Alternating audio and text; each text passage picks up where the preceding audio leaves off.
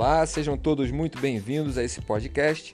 Eu sou o professor Jean Barcelos e este é o Esportivamente, um canal que aborda os estudos da mente relacionados com a performance esportiva.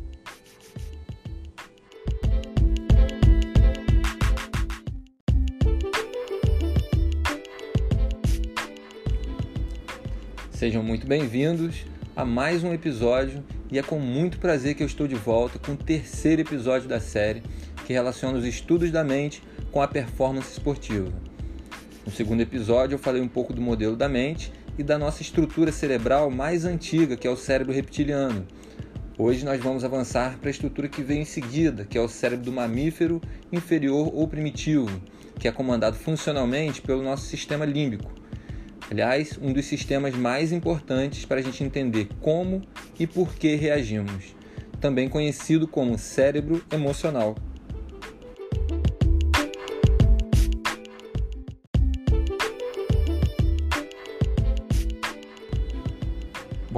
E essa estrutura, né, falando em termos evolutivos, ela é uma estrutura que é aquela que veio depois do cérebro reptiliano. Né? O cérebro reptiliano, como a gente viu, é, foi a primeira estrutura a se formar é, e logo depois veio o cérebro do mamífero inferior ou o sistema límbico, né?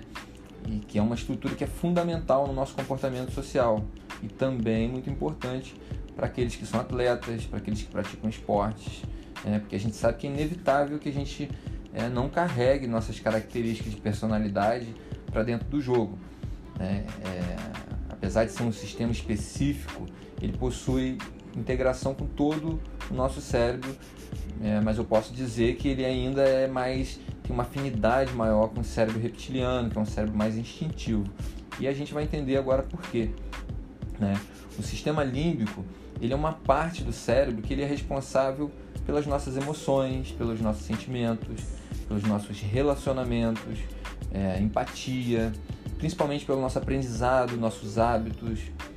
E assim como no cérebro reptiliano, a gente continua preocupado com a nossa autopreservação, né? evitando desperdício de energia, buscando zona de conforto, tudo baseado nas nossas experiências, tudo baseado nas nossas memórias. A diferença agora, que eu, eu diria, é até um, um incremento né, do aspecto emocional, que é muito característico nesse sistema. Se você for olhar a evolução dessa parte, ela se deu pela nossa necessidade, né, pela necessidade dos seres em criarem laços, em viver em grupo, né, o que consequentemente ajudou muito na sobrevivência de muitas espécies. Né. Mas só que a gente sabe que a principal função dessa estrutura é integrar, integrar o que? As informações que a gente chama de sensitivos sensoriais, né? ou seja, as, as nossas sensações, né? O, o, aquelas captadas pelos nossos sentidos, pelo olfato, pelo tato, né? elas captam é, esses sentidos e fazem uma integração com o nosso estado psíquico interno, ou seja, ela atribui um conteúdo afetivo, emocional a esses estímulos que a gente experimentou. E essa informação ela vai ser é, registrada e relacionada com, com as memórias pré-existentes. Que, que vai levar o que? Uma resposta emocional, que pode ser para a gente adequada ou não. Para o cérebro é sempre adequada, mas para a gente nem sempre. E a gente vai a gente percebe isso porque às vezes o cérebro ele com o intuito de nos proteger ele pode acabar nos limitando né? por exemplo a gente tem uma das mais antigas raízes da nossa vida emocional a gente, ela está registrada pelo nosso sentido do olfato, né? mais precisamente no nosso lobo olfativo. Para quem não sabe o que é lobo, lobos são regiões do cérebro que desempenham algumas funções específicas. Por exemplo, nessa região a gente tem as células que analisam o cheiro, porque a gente sabe que tudo que é vivo, seja ele um alimento, seja ele um animal, um parceiro sexual, uma presa, um predador, tudo tem uma assinatura, tudo tem uma formação molecular que é distinta, né? E que o, o vento ele é capaz de transportar e da gente sentir esse cheiro. Né? E nos te em tempos primitivos, esse olfato ele era essencial, né, para, para a sobrevivência. Por exemplo, o animal ele sentia um, um determinado cheiro e automaticamente ele podia fazer as suas associações neurais lá e decidir né, é, se aquilo era bom para ele ou ruim. Né? Decisões como saber o que comer eram determinadas pelo olfato. É, como eu falei, o cheiro de algum animal, se ele tivesse tido principalmente alguma experiência anterior com aquilo, né, quase que de maneira instantânea, o animal ele pode saber se aquilo significa para ele um perigo ou se é simplesmente é, algo que não vai causar perigo, não vai causar né, nenhum dano, né, se aquilo pode causar prazer ou não. E tudo é, geralmente é baseado em algo que ele retoma, que ele lembra, alguma situação já vivida antes. É, vamos para a nossa é, vivência. Você já deve ter sentido o cheiro de alguma coisa que te lembrou algo, né? possivelmente cheiro de um café, pode te lembrar algum lugar específico, ou de um bolo, né? aquele bolinho de cenoura da vovó, é, o cheiro de uma pessoa, enfim, cada um tem uma, é, uma associação de acordo com, com, com a sua vivência. Em, em várias ocasiões, é, é graças a esse, essa habilidade que a gente pode identificar, por exemplo, o que, é tóxico, o que, que não é tóxico para nós, por exemplo, o cheiro de uma fumaça. Né? Além de, de deixar a gente alerta, pode influenciar na nossa tomada de decisão. E alguns atletas são até capazes de provocar alguns tipos de sensações no, no corpo somente através do cheiro. Exatamente por quê? Porque ele é capaz de acessar memórias antigas né, que se relacionam com aquele determinado cheiro. Ele pode aumentar uma sensação de prazer, de motivação, apenas pelo cheiro, assim como também é, pode reduzir né, é, essas, essas sensações é, apenas sentindo um cheiro que te lembra alguma coisa que não, não foi agradável, enfim. É, anatomicamente, a gente tem algumas estruturas né, que possuem características diferentes no nosso cérebro que são muito importantes no sistema límbico. Né? Para quem não, não é muito ligado com a ciência, eu vou falar um pouco mais é, sucinto. Quem quiser um conteúdo mais denso, dá uma chegadinha no YouTube, que provavelmente essa aulinha do YouTube também já vai estar tá chegando, se não chegou ainda. Hoje é dia 23 de 4 de 2020. Se ainda não chegou, daqui a pouco ela chega. Que eu vou colocar todas essas aulas também de maneira visual para quem é, prefere visualizar o conteúdo, para quem quer um, um, conteúdo um pouco mais denso, tá? Então a gente tem o bulbo olfatório, né, que eu acabei de falar, né, que é, são informações que elas não passam pelo nosso filtro lá, que é o tálamo, elas vão direto para o nosso cérebro. A gente tem a amígdala, que é muito importante, é um centro regulador do comportamento, né, do, do comportamento sexual, do comportamento agressivo, das nossas respostas emocionais, né, ele é responsável pela, pela aquele sentimento de luta ou fuga, é, ativa lá a amígdala, ela fica excitada nesse, nesse momento, né, fica muito ativada.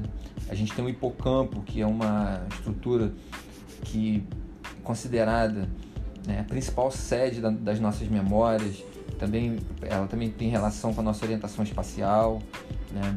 É uma região que ela converte as nossas memórias de curto prazo em memórias de longo prazo. Né? O hipocampo ele atua em interação com a amígdala, né? registrando e também é capaz de decifrar alguns padrões, percepções das nossas reações emocionais.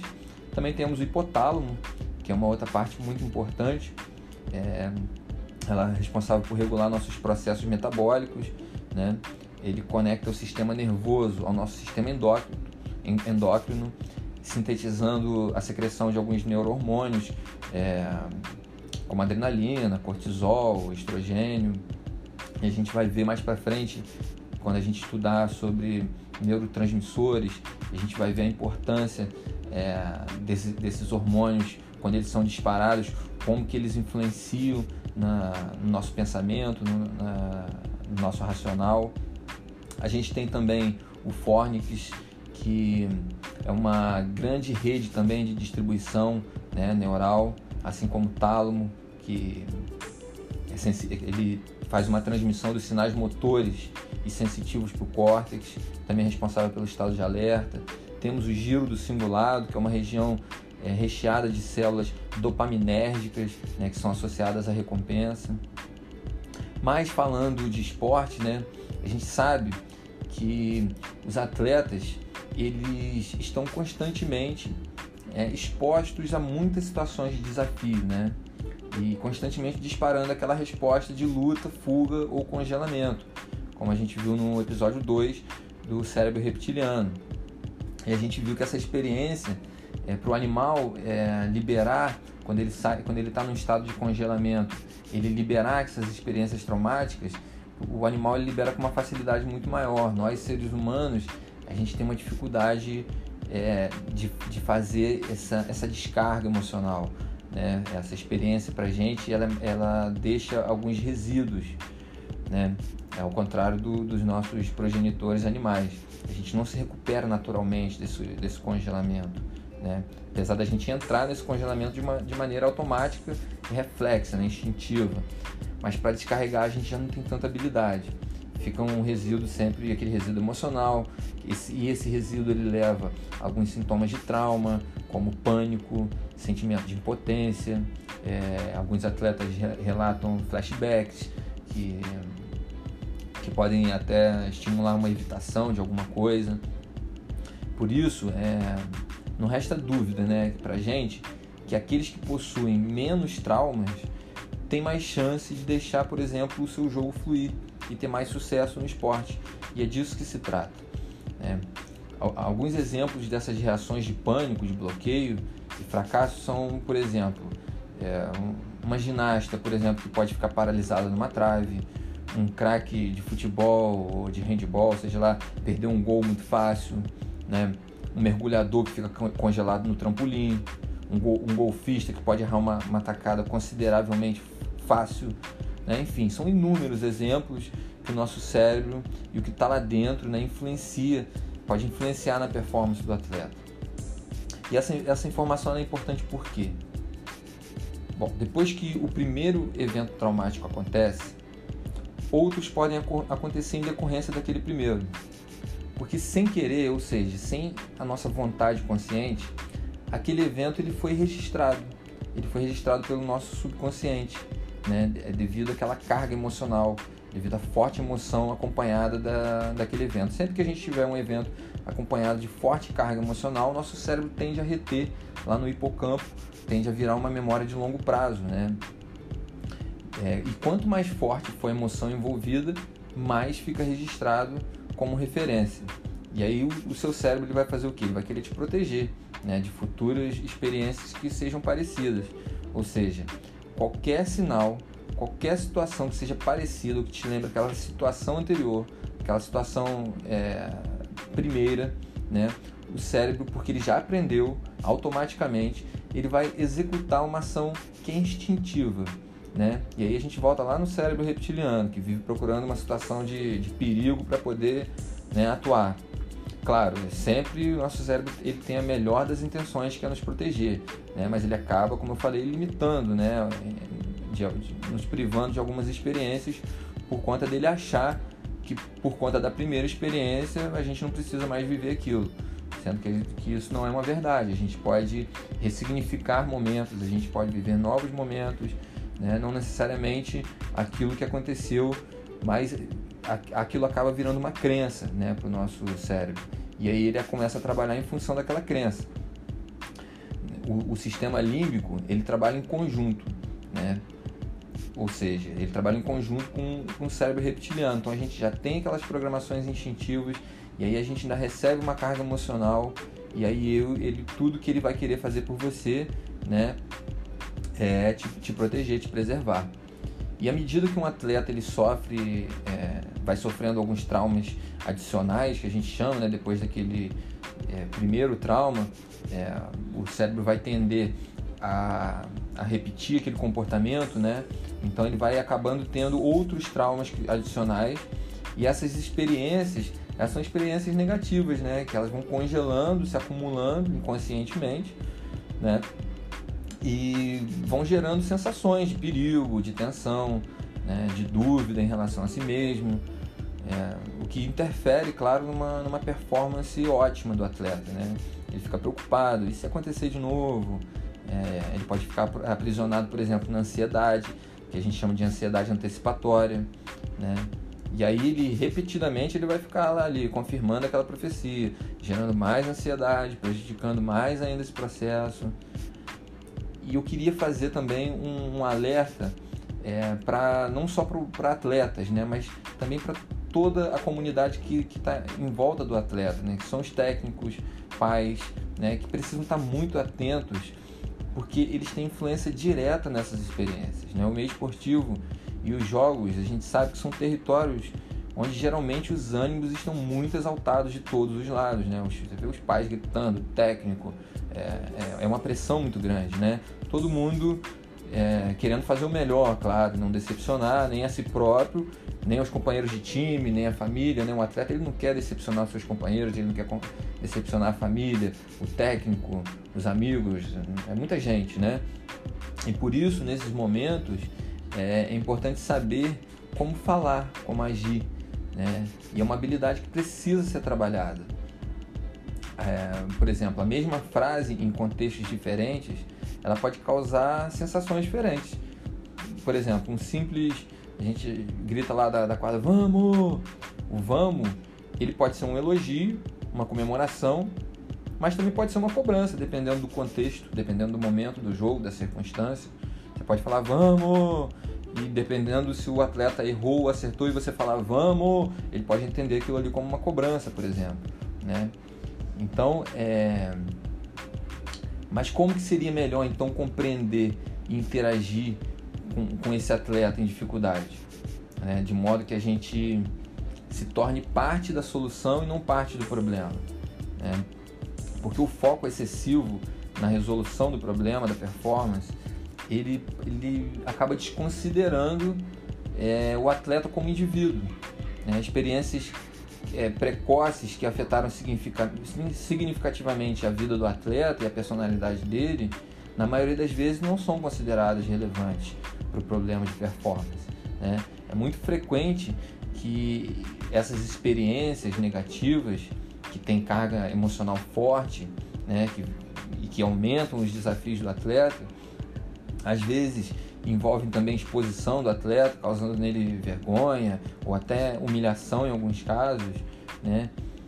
E, esse acúmulo inconsciente, ele traz esses traumas físicos, psicológicos no cérebro e no corpo do atleta e acabam até se tornando a principal causa da performance do atleta. Né? Às vezes a gente fica tentando entender por que, que ele não consegue repetir esse movimento, por que, que ele não está conseguindo cair para o lado direito, cair para o lado esquerdo, por que, que ele faz o movimento completo da manchete certinho e a manchete bate e espirra. O que, que acontece? Muitas vezes a gente está muito preocupado com o fundamento em si, com a técnica, e nem sempre é, é a técnica o, o, o, problema. Muitas vezes o atleta é um atleta super treinado, já repetiu aquilo muitas vezes, mas uma situação psicológica pode influenciar na, naquele momento, né? É, muitos atletas, aliás, os melhores atletas do mundo, eles possuem uma coisa que, que a gente chama de flow. O que, que, é o flow? O flow é quando o atleta ele é tão sintonizado com, com as suas raízes instintivas que seus movimentos são naturais, automáticos, né? tem participação mínima do consciente ou até quase nenhuma. Né? Grandes atletas como por exemplo Neymar, Romário, é, um basquete que eu gosto também, que é o Michael Jordan, Kobe Bryant, é, eles são frequentemente descritos como que como sendo pessoas é, naturais, instintivas, né? Aqueles que têm um instinto natural para o seu esporte e que parecem saber o que fazer, independente de pressão, independente né, de, de, de, da circunstância que ele está exposto. Né? Aliás, muito pelo contrário, né? nessas, nessas situações que são mais exigentes, é onde eles têm a, a habilidade excepcional né? para simplesmente confiarem na sabedoria deles, dos seus corpos, deixar que a performance deles simplesmente flua, né? que é o, é o flow, é deixar a, a performance fluir naturalmente, espontaneamente. Esse movimento que nos afasta da nossa natureza instintiva, ele pode ser visto de uma forma muito negativa, por exemplo, de que o, o, tremor do atleta que tira a resposta, que, que aliás, que, que deixa na, na, no congelamento, né, que tira a resposta boa do atleta, ele seja visto como um sinal de fraqueza, por exemplo. Né? É, e isso é muito visto, e principalmente no, no, mundo, vamos colocar entre aspas, né, no mundo macho dos esportes, né? que é, onde a, exigência de, de ser física e, e, mentalmente um cara duro estimula os atletas a ignorar e passar por cima dos instintos naturais, né? Aquela pressão de não, você não, você não pode ser fraco mentalmente, você não pode amarelar, você não pode, né? E, e sem tentar entender a raiz daquilo ali, porque o atleta ele se predispõe a estar ali, ele quer estar ali, mas alguma coisa pode fazer ele dar um passo atrás, pode fazer ele hesitar, por exemplo, ou até não conseguir realizar algo que está exaustivamente treinado, né? É, a gente tem os resíduos emocionais que, que, que são o, o, os temidos traumas, né? O sentimento de pânico que eu falei, de impotência, eles, na maioria das vezes, eles não são visíveis nos atletas, né? Por isso a gente tem que ter um olhar mais profundo nesse tema né, para a gente poder trazer maiores benefícios, tanto para os atletas quanto para todo mundo que está envolvido nesse processo esportivo e da vida do atleta. Né? Assim como eventos que trazem uma carga emocional forte, que são registrados nas nossas raízes mais profundas e que influenciam nossa tomada de decisão e reações, que, que geram posteriormente crenças que nos limitam a progredir, o contrário também é possível. Né? É possível gerar novas conexões baseadas em experiências positivas. Né? É, a gente pode criar novas experiências. A gente, a, a gente tem uma capacidade no nosso no cérebro que chama plasticidade, né? a neuroplasticidade. Então a gente, se a gente consegue fazer para um lado, a gente também consegue fazer para o outro. Né? Gerar crença positiva, levar os níveis de confiança, de positividade, de prazer ou de qualquer outra é, circunstância que ajude o atleta a performar em níveis cada vez mais altos de performance. E esse foi o terceiro episódio. Eu espero que você tenha gostado, espero tenha, que, que eu tenha contribuído. Visite minhas redes sociais no Instagram, esportivamente no Instagram, esportivamente no YouTube. É, procura o professor Jean Barcelos também lá no Facebook. Muito, muito, muito bom estar aqui mais uma vez. E o próximo episódio eu vou falar do neocórtex, que em, em termos evolutivos é a terceira e última, pelo menos por enquanto, se a gente não continuar se desenvolvendo, a última estrutura que foi desenvolvida. E ela é uma estrutura também muito importante para a gente ajudar nessa ressignificação dessas estruturas mais profundas. Tá certo? Esse foi Esportivamente. Aguardo vocês na próxima. Grande abraço.